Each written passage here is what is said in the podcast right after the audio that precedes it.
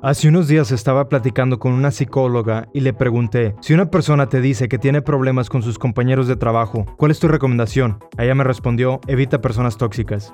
Le dije que no concordaba con su recomendación porque no puedes dar una solución a un problema ambiguo e intangible. Era una pregunta muy subjetiva. ¿Qué significa problemas para esa persona y cómo se considera una persona tóxica? Aparte no debes de catalogar algo o alguien sin primero analizar tu posición, tu actitud y tu punto de vista porque no tienes toda la información para medir, catalogar o para tomar una una decisión educada. Antes de brindarte herramientas para mejorar tu comunicación, necesito que practiques un Hansei. Le recuerdo que significa reflexión propia para reconocer nuestros propios errores y crear un juramento para mejorar. Una señal de fortaleza es poder identificar las cosas que no hicimos bien, junto con las contrapartes para poder prevenir que nunca vuelvan a pasar. Recuerda que soy tu entrenador y debes de aprender a meter los goles sin depender de mi presencia, y esa es la razón de todos y cada uno de los ejercicios que te doy. Soy Luis Marino y este es el para los profesionales con poco tiempo.